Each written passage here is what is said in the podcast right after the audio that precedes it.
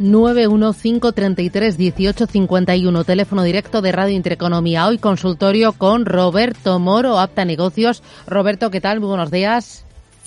Hola, buenos días, ¿qué tal? Bueno, con Roberto vamos a hacer el consultorio hoy de bolsa a través de la radio, a través también de nuestro canal de YouTube, eh, el de Radio Intereconomía, y ahí pueden ver los gráficos que nos van a ir mostrando. Y te voy a, pedir para, para empezar el gráfico del IBEX. Eh, ¿Cómo lo ves? ¿Dónde sitúas los próximos soportes?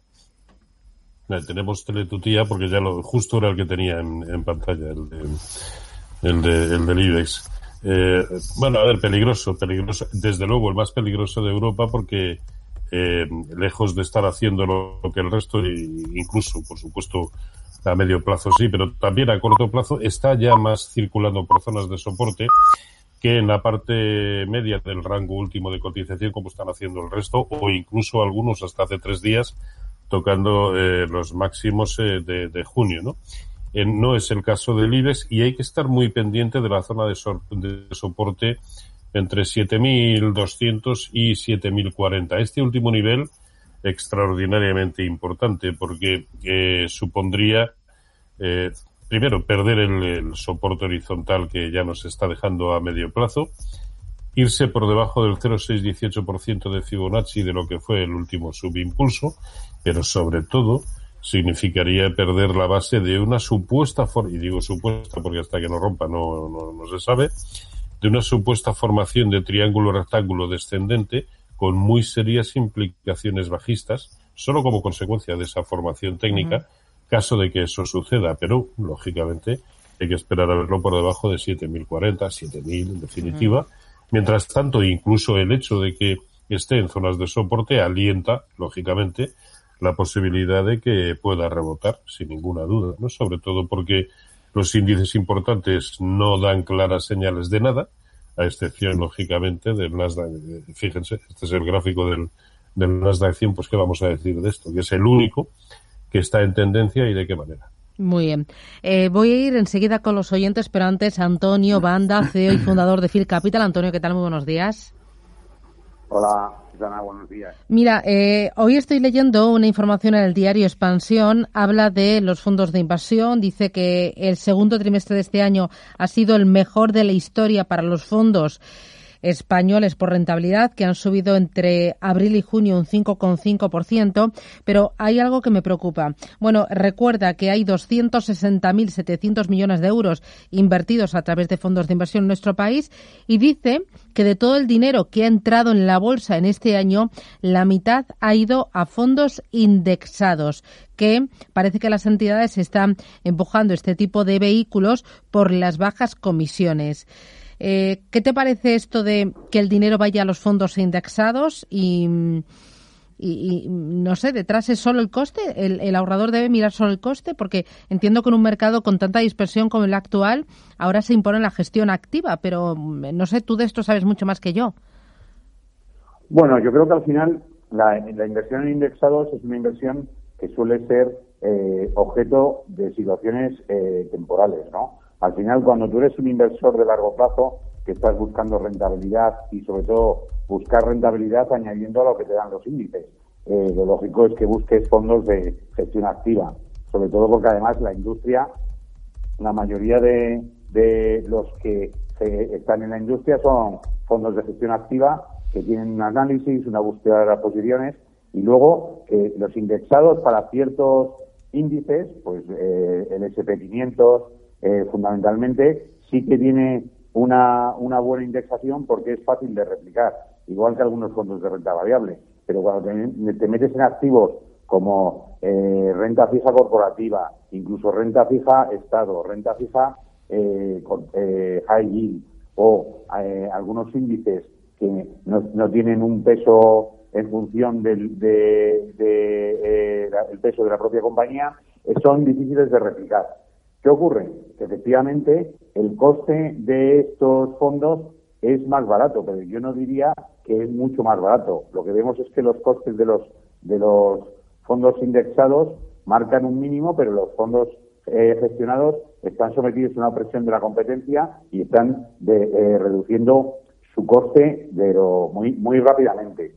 En España, además, tenemos un elemento clave, que es que se han vendido durante muchos años por parte de la banca productos garantizados que han sido los que han quitado la referencia a los inversores para buscar eh, eh, fondos que les iban a dar más rentabilidad y además que, que se correspondían a su perfil de riesgo. Y ahora esa misma banca ha decidido lanzar fondos indexados, pero si te fijas realmente, los fondos indexados que está lanzando la banca española son fondos que en muchos casos son más caros que los, que, los fondos de gestión activa. ¿Por qué? Porque lo que están pretendiendo hacer desde el punto de vista español es crear perfiles de, de fondos en estrategias de perfilación mediante eh, un sistema que consiste en dar a cada, a cada cliente una combinación de dos o tres fondos que al final le replica una estrategia. ¿Qué ocurre? Que eh, eh, es donde al final con la comercialización se está entrando eh, la mayor parte del dinero, pero si analizas en profundidad esos fondos que, que son indexados pero que realmente no tienen un coste más barato, al final no tiene mucho sentido, ¿no? Vuelve a ser una estrategia bancaria buscando sobre todo movilizar a los clientes desde depósitos y, buscando sobre todo pues intentar eh, rentabilizar al banco, no al cliente, ¿no? Y ante esa estrategia lo difícil es luego decir que esos son fondos indexados. Si nos vamos a Estados Unidos, que allí sí que son fondos indexados de verdad, los costes son claramente muchísimo más bajos y las estrategias generalmente de los que compran fondos indexados son estrategias temporales para suplir entradas y salidas en determinadas decisiones que son decisiones de inversión. Ahí el cliente ¿Qué debe tener en cuenta cuando eh, diseñe, construya su cartera? Dame dos, tres claves.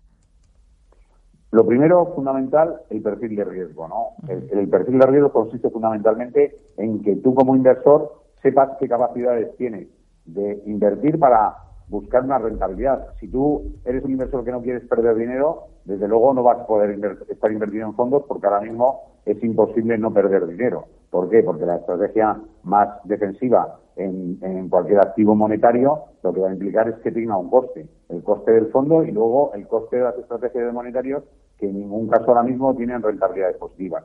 En segundo lugar, buscar qué activos replican tus necesidades. Entonces hay que hacer un análisis de qué gestoras y qué fondos son los que eh, en los que tienes que invertir y sobre todo eh, la tercera que es el objetivo de inversión lo tienes que tener claro, es decir, tienes que saber cuánto tiempo tienes que estar eh, invertido, tu horizonte temporal de inversión, para buscar la rentabilidad. y el dinero que tengas invertido, desde luego, tienes que tener muy claro para qué lo tienes, ¿no? No tienes que ser, no tienes puedes cambiar de idea si tienes una circunstancia personal que te, que te hace cambiarla. Pero normalmente los horizontes temporales de inversión tienen que ser largos y buscando rentabilidades altas, cosa que ahora mismo la mayoría de los inversores españoles pues no tienen, ¿no? Por la por las dudas ante la situación económica, por las dudas ante la situación política, todas estas cosas meten una serie de presiones a los inversores que muchas veces les nublan las decisiones de inversión. Muy bien, pues Antonio Banda, Phil Capital, gracias por esta pequeña lección y que tengas buen fin de semana. Cuídate. Igualmente. Adiós. Dos minutos para la publicidad y arranca el consultorio con Roberto Moro de Apta Negocios y con todos ustedes 609-224-716.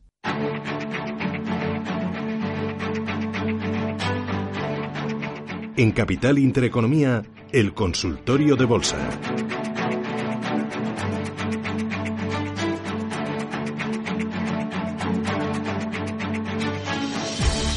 con Roberto Moro, Apta Negocios y con todos ustedes. Roberto, hoy empezamos ahora eh, por el mercado americano, el Nasdaq. Enséñame los gráficos a través de nuestro canal de YouTube y dime eh, cómo lo ves, eh, qué potencial le das. Bueno, es que en el Nasdaq, en el gráfico, un poco hay que pintar. Ahí lo tenemos en, pantalla, solamente la directriz alcista y lo que eran sus máximos históricos anteriores. Ahí los tenemos, los que databan de, del mes de, de febrero, ¿no? De mediados de febrero. Y, y, ya por tres, cuatro ocasiones desde entonces ha sido capaz de construir o de seguir construyendo nuevos máximos históricos, ¿no? Ayer también dejando, eh, pese a que no fue una jornada excesivamente brillante en el resto de índices, dejando incluso un hueco al alza, con una pequeña eh, eh, pauta que pudiera ser un, un, hombre colgado y que a lo mejor derivan algunas caídas pequeñas, pero bueno, es una pauta de una vela y, y por lo tanto tampoco eh, nos indica demasiadas cosas con fiabilidad, pero, pero sigue hacia arriba y sobre todo si vemos eh, la evolución y el aspecto técnico de la gran mayoría de sus ilustres componentes es que no cabe otra más que pensar que perfectamente podría continuar, que en cualquier momento se puede girar sin ninguna duda y mucho más a la velocidad que se suceden en las cosas en la actualidad, sobre todo eh, todas aquellas noticias derivadas de la pandemia, ¿no? Pero también es verdad que los mercados, nos guste o no, han aprendido a convivir con eso, sobre todo los mercados eh, tecnológicos y día tras día títulos como Amazon, Apple, eh, ASML Holding, que también en el, en el mercado europeo probablemente es uno de los mejores y de los poquitos susceptibles de incorporar en el mercado en el momento actual. A mí hay uno que me encanta porque acaba de sumarse a esta fiesta que es eBay y lo está haciendo de, lujo. Eh, pero luego seguimos con los de siempre, Microsoft, Netflix, Nvidia, Tesla, todos prácticamente cada día un nuevo máximo histórico. Así desde luego no se cae. No sé cuándo comenzarán a caer, porque eso está escrito en las estrellas que sucederá, pero hoy por hoy Solo cabe pensar que pueden seguir haciéndolo muy bien. ¿Hasta dónde? No tengo ni idea. Eh, voy con notita de voz. Eh, buenos días. Quería preguntarle a Roberto si es buen momento para meterme eh, a estos precios o bien en HSBC, considero que está tocando suelo, o Renault. muchas gracias. Para entrar HSBC o Renault. Bueno, el sector desde luego no invita a tomar eh, demasiadas posiciones, ¿verdad? Eh, eh, ni, ni, en Europa, ni en Estados Unidos. ayer la banca, junto con sobre todo las petroleras, fue probablemente de los peores. a ver, HSBC, quizá por una cuestión de coste de, de, oportunidad, pues a lo mejor merezca la pena tomar posiciones porque está visitando de nuevo un soportazo, el que plantea en el entorno de 371, 370 y ahí lo tenemos. Y está nuevamente ahora mismo en ese nivel.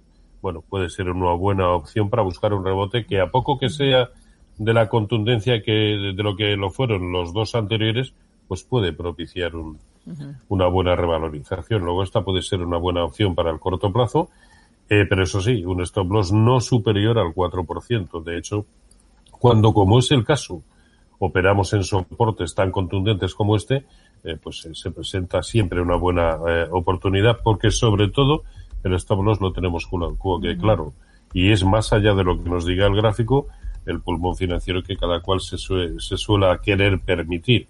Yo no, dejo que el título sea más allá nunca del 3, 4%. En este caso opto por el 4% simplemente por, por la volatilidad que, que tenemos en, eh, en los mercados eh, actuales, ¿no? Y el otro, la otra opción era, era Renault, que tampoco, desde luego, a priori, vamos a ver el gráfico, pero tampoco parece una de las, eh, de las mejores opciones. Y, bueno, está ahora mismo muy lateral, este es el, el, el gráfico que presenta en, en la actualidad Renault, que sigue conservando, pero una directriz alcista, pero que recuerda a la escasa pendiente, por ejemplo, del, del, del IBEX, y, y que ahora mismo eh, pues hay que estar incluso bastante más pendientes de soportes que de resistencias. La zona que no debe perder es la zona de 20-35, pero a mí esta estructura actual no me sugiere la posibilidad de entrar, ¿no? Sobre todo porque mm, esta secuencia que tampoco era muy aparente, pero de mínimos crecientes, eh, bueno, no es que la haya perdido, pero es que es todo tan, tan escaso, tan matizado, tan débil, que no, no, a mí desde luego no me sugiere la posibilidad de entrar. Preferiría HSBC porque está en un soportazo simplemente. Vale, eh, 609-224-716. Si lo prefiere, tiene también consulta eh, de texto. Eh, ¿Vamos con otra voz? Vamos con otra. Buenos días, Susana. Buenos días, Rubén. Eh, mi pregunta es para don Roberto Moro sobre dos acciones del Nasdaq.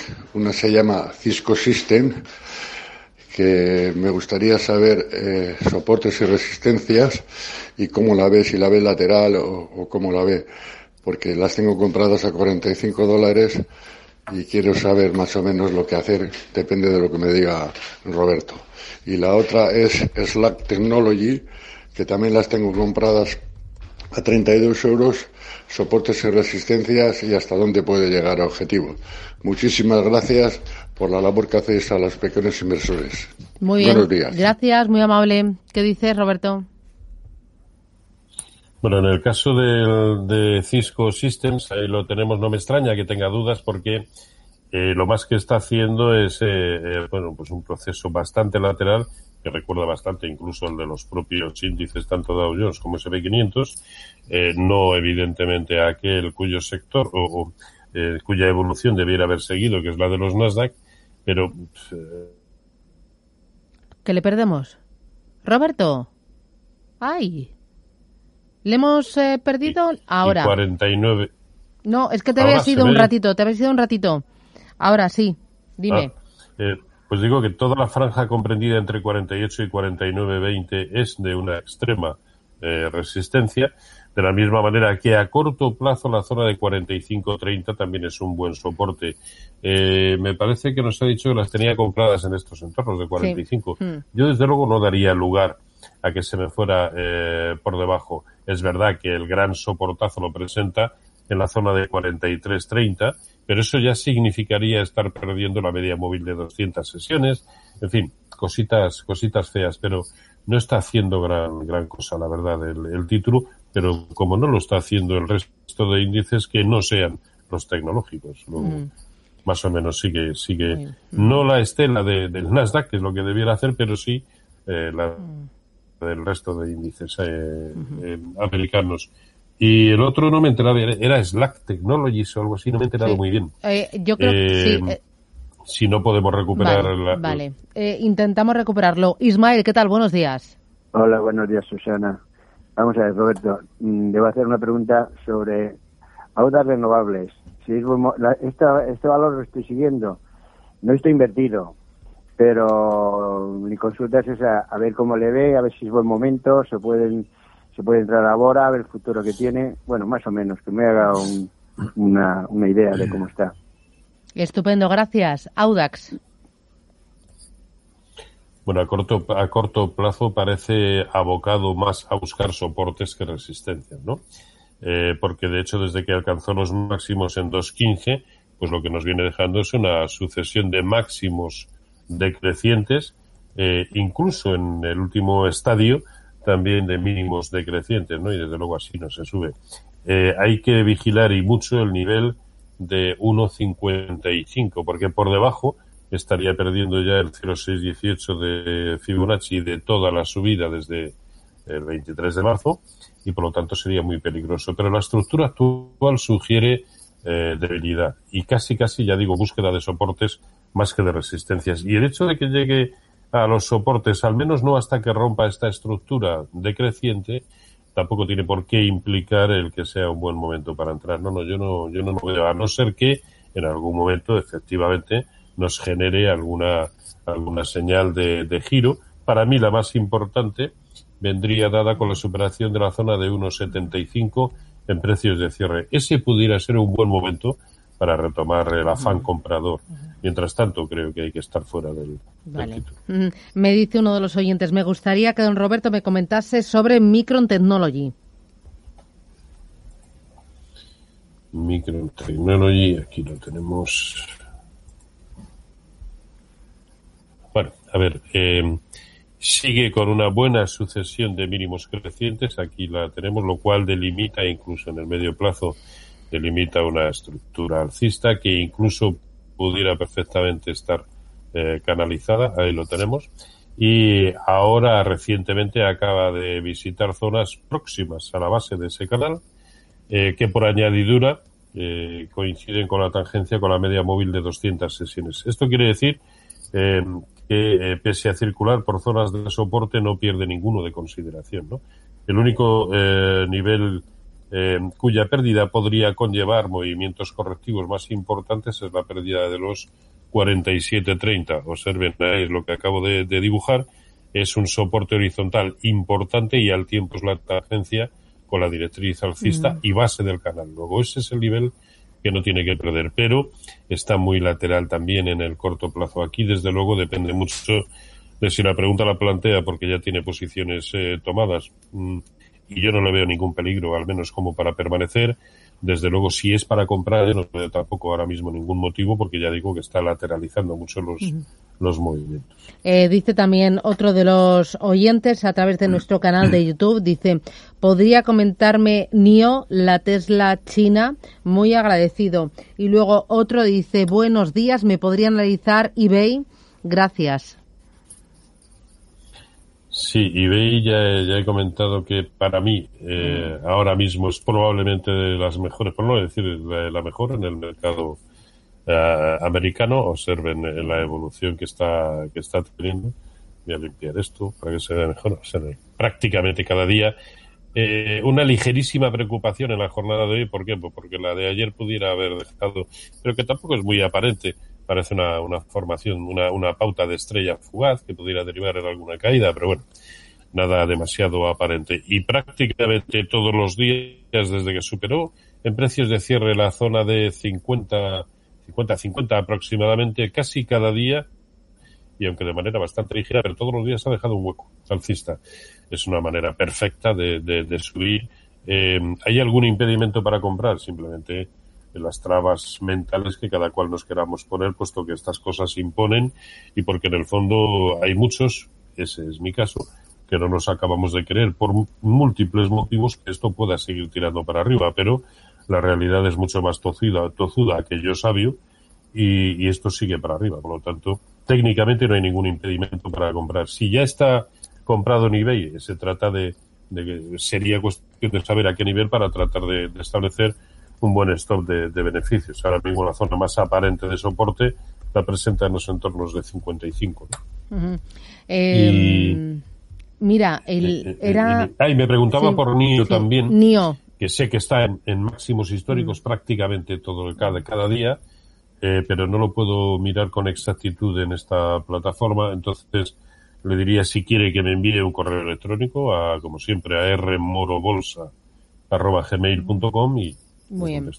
Eh, oye, el oyente que antes no lo habíamos entendido es Javier Azcarate y dice, la otra acción que no ha entendido Roberto es Slack Technologies. Gracias.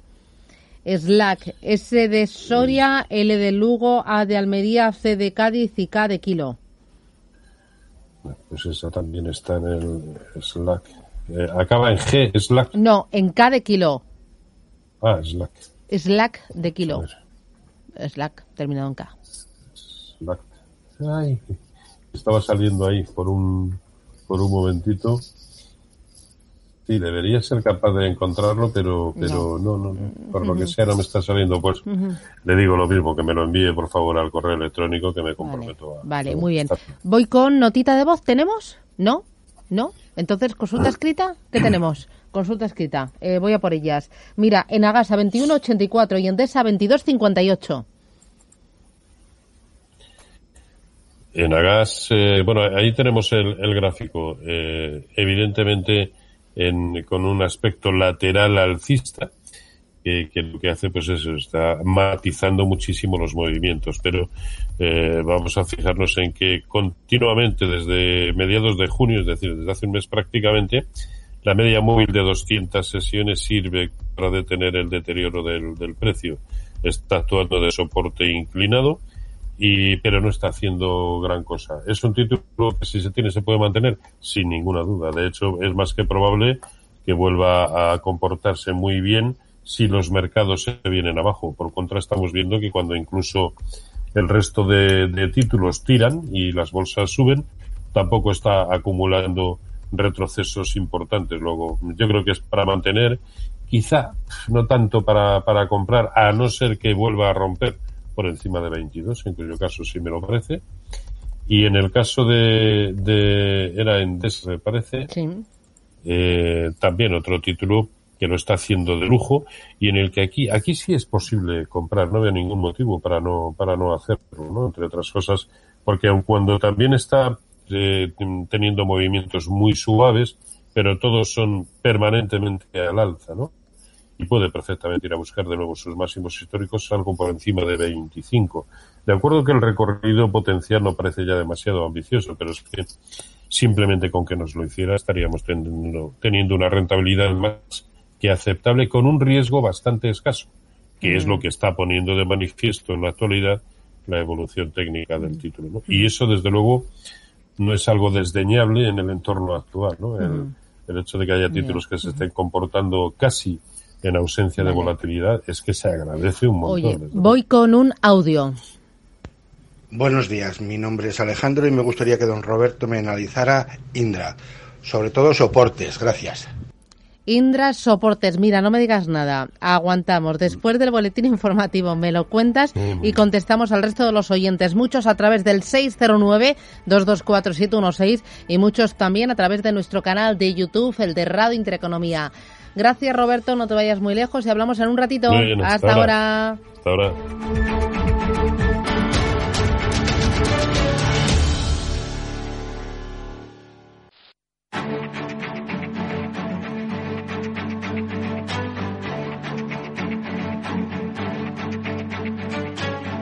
En Capital Intereconomía, el consultorio de bolsa.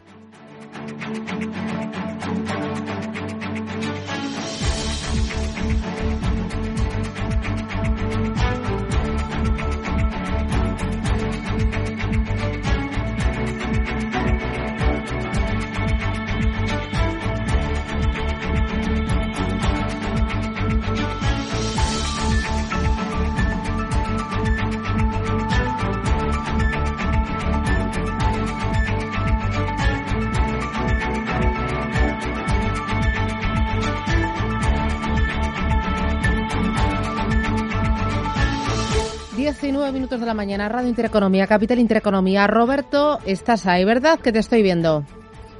Por supuesto. Fenomenal. Oye, tenías pendiente un valor, era Indra, ¿no? Que lo planteaba un oyente a través del WhatsApp. Sí, sí, aquí tenemos el, gráfico. A ver, todo lo que es la franja comprendida entre 6,80 y 6,65 es un tremendo eh, soporte. Eh, la zona de 6,80, porque son los mínimos prácticamente en precios de cierre que ha establecido eh, pues desde marzo aproximadamente, y 6,65 porque fueron los mínimos de agosto de 2019 y que sirvieron para rebotar tan fortísimamente. A corto plazo está dando señal de debilidad porque, perdón, porque las veces anteriores en las que había llegado a estos niveles de 6,80 el rebote había sido bastante consistente hasta en tres ocasiones precedentes. En la última en que esto ha sucedido, el rebote ha sido escaso. Bueno, eso añade debilidad, pero desde luego la zona que bajo ningún concepto debe de perder es 6,65 en, en precios de cierre. La aproximación a esta zona de 6,80, bueno, podría suponer de nuevo algún, algún eh, momento de entrada, a no ser que su aproximación coincida con pérdida de soportes importantes en el IBEX o en los índices europeos, que no parece probable en absoluto, al menos no a corto plazo. Voy con notita de voz ahora. Hola, buenas. Mi pregunta para el analista es sobre Amadeus. A ver si me podría analizar el valor y decirme soporte y qué tal lo ve el valor. Gracias. ¿Qué dices? Bueno, también lo mismo, ¿no? Desde que alcanzó los máximos en, en 55, eh, viene dejándonos una, una secuencia de, eh, de, de, máximos decrecientes, lo cual no es, no es bueno. Y recordemos que ayer en precios de cierre eh, ya tanteó, a ver, en precios de cierre ya ha perdido los mínimos eh, eh, que nos dejó pues eh, hace un par de semanas aproximadamente, pero se está deteniendo en la zona de 45 eh, 44.75, que es un, un soportazo, ¿no? Ese es el nivel que tiene que vigilar. 44.75. Si lo pierde en precios de cierre, creo que sí sería necesario tomar, eh, tomar medidas, ¿no? Para un título que ya, insisto, a corto plazo está empezando a dejar señales eh, más o menos feas, sin eh, que entre medias ha sido capaz de recuperar con demasiada fortaleza todo aquello que, que perdió. fijémonos en que en la medida en que el IBEX ha buscado eh, prácticamente el 0,5% de lo que fue toda la caída eh, desde mediados de febrero y muchos otros títulos han ido incluso por encima, eh, Amadeus no ha llegado, se ha quedado en un punto intermedio entre el 0,382 y el 0,50, ¿no? Y eso ya digo que, que a medio plazo le añade debilidad. Hoy más pendientes de soportes que de resistencias. 44.50, perdón, no 44.70. 44.50 a corto plazo es el nivel a vigilar. Si lo pierde, yo creo que habría que, eh, que tomar medidas. Vale, otro audio. Hola, buenos días. Gracias al programa y al señor Roberto Moro. Mi pregunta es por un valor del NISEP, American Water Works, eh, AWK. Lo tengo hace tres años y bueno, con bastante rentabilidad. Lo que pasa que lleva ahí estancado un tiempo, no sé si, si liquidar la posición o mantenerlo. A ver qué me puede decir. Y otra vez si me podría dar eh, soportes y resistencias del futuro del SP. Esto para, para hacer swing trading, pero en el, en el futuro del micro SP. Muchas gracias y un saludo. ¿Qué dices? American Water, eh, ¿cómo es? Eh, American eh, Water Works. Sí. eh, Eh. Este creo que es uno de los valores que también recomienda mucho Miguel Méndez de Metagestión. Ujú. Sí, hemos hablado bastante de él. Pues si lo dice Miguel es que tiene que ser bueno. Eh, a, a ver, eh, es verdad que lo viene haciendo bastante bien, pero muy lateral. Y de ahí precisamente eh, la, la- la pregunta que nos, eh, que nos plantea nuestro oyente. Y en esta ocasión ya es la tercera vez desde abril en que la zona de 133 sirve para detener el, avance del precio. La vez anterior en que eso sucedió, que fue a comienzos de junio, derivó en caídas hasta 120. Acaba de suceder hace tres jornadas, ha atacado esos 133 y de momento no está pudiendo. Yo creo que perfectamente podría, eh, dado que además ya de por sí se lo está planteando, podría liquidar el 50% de la posición y situar un stop de, eh, espero que de, bueno, sí, ha dicho que en beneficios, sí, una, un stop de beneficios para el resto en la zona de 124, que como vemos es la media móvil de 200 sesiones, importante también soporte, y, y eso ya conllevaría perder la directriz alcista actual. Yo actuaría así en el caso de, de American Waterworks, ¿no? y, y la otra ya no recuerdo cuál era. Ah, Yo tampoco, no la he Eh, apuntado, además no la he apuntado. dicho- En algún momento teníamos No, que, mm, que, mm, bueno, es así, somos así y no vamos a cambiar de la noche a la mañana. Ah, sí, sí, sí. Ah. El futuro del, A ver. el futuro del, del SP500 para, para prácticamente para scalping. Eh, ¿Qué sí, es esto del scalping, Roberto? ¿Perdón? Scalping, ¿qué es scalping? Es el trading, el más rabioso trading, entrar y salir varias veces al día, no dejar ninguna posición abierta, ir buscando, por lo tanto, objetivos muy, muy escasitos, eh, pero sobre, pues eso sí, tener esa frecuencia, alta frecuencia de operativa intradiaria, ¿no? Eh, que si quiere algún día hablamos de, hablamos de eso, Vale. porque además es una práctica muy, muy común, ¿no? A ver, el soporte eh, muy evidente en precios de cierre es 2.980 para el SP500, la resistencia más aparente 3.220 y hasta que no haga una cosa u otra es que no da señales de, de- de lo más mínimo. Incluso ni siquiera, a ver, también deberíamos saber para poder hablar de otra manera eh, con qué horizonte suele operar él. Eh, con gráficos de 5 minutos, evidentemente las cosas varían un poco. La primera resistencia la tiene más o menos donde está ahora mismo, la zona de 3.135. Está ahora mismo en una resistencia que también es la media móvil eh, y, y, y por lo tanto, bueno, puede perfectamente eh, dejar de subir en estos entornos, 3.135, la siguiente resistencia 3.140, soporte ya nos lo ha dejado algo más lejano, en la zona de 3.120, 3.125, pero claro, fíjese que parece que son movimientos tremendos, estamos hablando de 8 puntos del índice, ¿eh? no, no, no más. Vale. Eh, voy con eh, consulta a través de nuestro canal de YouTube. Dice, a ver, entro corto en bancos, dice. No veo ningún motivo para entrar eh, cortos y, y mucho menos para largos, ¿no? Yo, ¿cuál sería, a mi entender, el momento de entrada en cortos por debajo de Ujú. 60? Porque habría perdido en precios de cierre, sobre todo si se produce en precios de cierre. ¿Por qué? Porque habría perdido todo lo que de- viene significando soporte pues en las últimas tres semanas aproximadamente. Luego es un nivel lo suficientemente importante como para a partir de él sí poder tomar medidas, al menos aun cuando solo fuera para ir a buscar el 0,618%, que sería su siguiente objetivo en la caída, de lo que había sido toda la subida desde 48-40, ¿no? Pero es que simplemente con que nos busque ese objetivo estamos hablando de aproximadamente un 6%, que no es que sea la bomba, pero oye, es muy aparente ese, ese objetivo como, como beneficio. Eh, mira, yo ahora mismo no lo tomaré. Vale. Eh, Adrián Díaz dice, ¿podría analizar Amazon y Exxon? A ver, Amazon, eh, bueno, ¿qué vamos a, decir? no Ayer fue incluso, me parece que el, el de mejor comportamiento dentro de los grandes del, del, del Nasdaq. Ahí lo tienen. Bueno, pues Aquí lo único, si ya se tienen tomadas eh, posiciones, bueno, el stop que nos pide el gráfico es la zona de 3000, eh, o quien quiera ir muchísimo más ajustado, pero claro, corremos el riesgo de que cualquier movimiento, mucho más en títulos que se manejan de esta manera, pues corremos el riesgo de que nos ejecuten eh, sin ton son, la zona de 3075, que es el origen del hueco de ayer. Claro, lo decimos así, como si no fuera nada, que eso es un, 3, un 3% aproximadamente, que es lo que yo habitualmente me quiero permitir como loss, pero tenemos que ser conscientes de qué tipo de títulos estamos y pese a que en las últimas jornadas su volatilidad, al menos a la baja, haya sido prácticamente eh, nula, en algún momento no tengamos duda, eso volverá. ¿Cuándo? Ni idea. Pero hoy por hoy alcista no lo siguiente, es decir, tremendamente eh, alcista. Por lo tanto, si ya las tiene, no veo ningún motivo para desistir si, si técnicamente si lo que quieres comprar también está para comprar.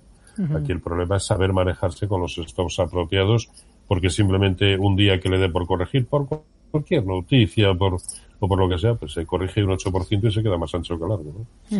Y, y en Era Amazon y Exxon. esto es una, una maravilla. Menos mal bueno, yo porque lo tengo escrito ahí, aquí en YouTube, si ah. no nada, ¿eh? Pero a, trancas y barrancas, pero eh, de momento estamos solventando La, la, papeleta, ¿no?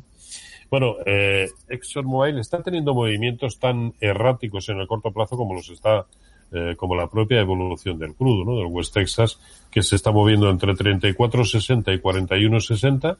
Sé que es un rango muy amplio, pero es que es así y no hace gran cosa.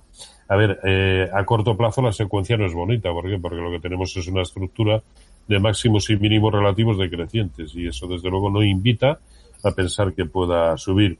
La zona importante de soporte la tiene en el entorno de 40, estamos en 41.35, ya dista poco de, ese nivel.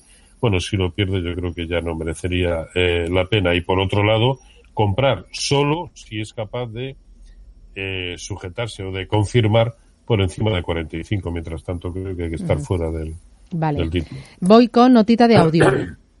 Buenos días, señor Moro. ¿Estaría bien una entrada ahora en este precio en Resol? Dígame, por favor, si es así, esto de beneficios o de pérdidas. Gracias, buenos días. Gracias, muy amable. Bueno, pues si, si ven el gráfico, parece que lo hemos cambiado, ¿verdad? De, gráfico. Es muy similar y está reflejando por la misma incertidumbre que, que viene reflejando en su evolución el propio el propio precio del petróleo, ¿no? A mi entender, a corto plazo, todo lo que es estar situado por debajo de, 7,75 es feo, eh, o al menos no es bonito, no alienta, desde luego, a tomar ninguna posición compradora. Y dado que además esa era la pregunta, si, si veo, si me parece que es el momento de, de entrar, pues a mí no me lo parece en absoluto para un título que por otro lado no está haciendo no está haciendo gran cosa la verdad no eh, pero que sí viene teniendo una secuencia eh, bajista del bueno y que conforma como ven esa esa directriz bajista que acabo de, eh, de pintar. Sí por añadidura está perdiendo zonas de soporte bueno en el corto plazo de alguna contundencia pues desde luego no no no, no merece la pena comprar eh, voy con eh, otro mensaje, a ver, a través de YouTube.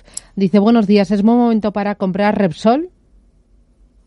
es, la misma, era, era esta y, no, no. Vale, no. pues mira, eh, otra Farmamar. Roberto, ¿puede analizar Farmamar? Buenos días. Y se llama Francisco. Francisco Navarrete. Sí. ¿De bancos? Mira, hemos dicho antes, pero vuelve a haber otros dos o tres de bancos. ¿Qué más veo?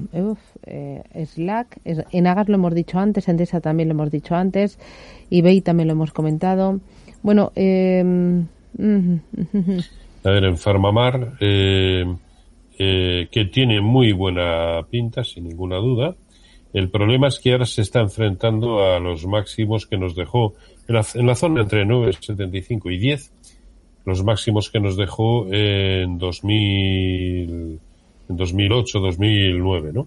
Y que además eh, el hecho de no poder con ese nivel derivó en caídas muy importantes. No digo ni mucho menos que vaya a suceder algo, algo similar. Si lo miramos además en el muy largo plazo eh, y vemos toda la caída, eh, perdón, de, que tuvo desde 2000, sí, desde el año 2000, máximos en 2060, eh, el título, si es capaz de romper por encima de 10, puede no tener ninguna resistencia hasta la zona de 10.85, luego podría tener aún un recorrido bastante aparente. Pero, desde luego, a estos niveles de, de resistencia a los que se enfrenta, quienes ya la tengan en cartera, pues a lo mejor no pasa nada, ¿eh? por volver a, o sea, por, por eh, vender el 50% de la posición y, y si confirma bien por encima de 10, volver a añadir. Para el otro 50%, en caso de que efectivamente siga yéndose para abajo, pues establecer un buen stop de beneficios. Yo ya no dejaría que se me fuera eh, por debajo del origen del último hueco alcista, que es la zona de 9.15. Ahí establecería el stop para el, para el otro 50% de una posición que sí creo que a corto plazo, bueno, perfectamente susceptible eh, de ser eh, eliminada. mm. Eh, oye, eh, para terminar, dime dos, tres valores para picotear o aquí o en el mercado americano, donde quieras. Bueno, a ver, en el mercado europeo ya he comentado anteriormente, a mí me gusta mucho ASML Holding, por ejemplo. En el mercado americano, todas las que hemos comentado, Amazon, Apple, ASML Holding, eBay probablemente la que mejor aspecto tiene a corto plazo, Microsoft, Netflix, Nvidia, Tesla, todos estos, ¿no? Lo que pasa es que a todos estos hay que echarles unos redaños importantes a la hora de, de, de comprar, ¿no? Pero técnicamente, insisto, están para, están para ello. Yo del mercado español y del europeo eh, en el momento actual eh, pasaría. No veo ningún. Celnex, bueno, pudiera ser. Eh, alguno de las eléctricas que hemos visto anteriormente, Enagas, Endesa, pero eh, quizá eh, obligado ¿no? a, a tomar. Y cuando es así, lo mejor es permanecer fuera y no estar. Eh, subyacente para estar, creo, el oro. Oro para comprar. Eh, oro con un stop en 1760 me parece una muy buena opción. Fantástico. Roberto Moro, Apta Negocios, gracias por compartir con nosotros este tiempo de radio, por darnos tus consejos y por mostrar los gráficos a través de nuestro canal de YouTube. Oye, un placer, cuídate mucho, disfruta del fin de semana. ¿Vas a ver a la nieta este fin de semana? Está aquí, se va ahora por la mañana, pero vuelve, está aquí. sí, ah, sí, o sea, ¿pero la has tenido ahí toda la semana o qué? No, no, no, no, vino ayer porque como se van unos días, eh, pues Ah. eh, digamos que para que para despedirse. Ah, vale, vale, vale. ¿Y qué tal? ¿Cómo la ves? sí, sí. Feliz. Ah, pues una, una maravilla que, que le quiere le diga Sí, así. Yo, yo claro. creo que igual que se ven los gráficos, probablemente se esté viendo la baba ya Claro, claro, claro. eh, Pues por, la- nada. por la- por las comisuras de mis labios. Ay, que, ay, madre mía. Disfrútalo, Roberto. Oye, cuídate Pues mucho. eso, eso espero. Uno- Gracias. Un abrazo para todos. Gracias, adiós, adiós.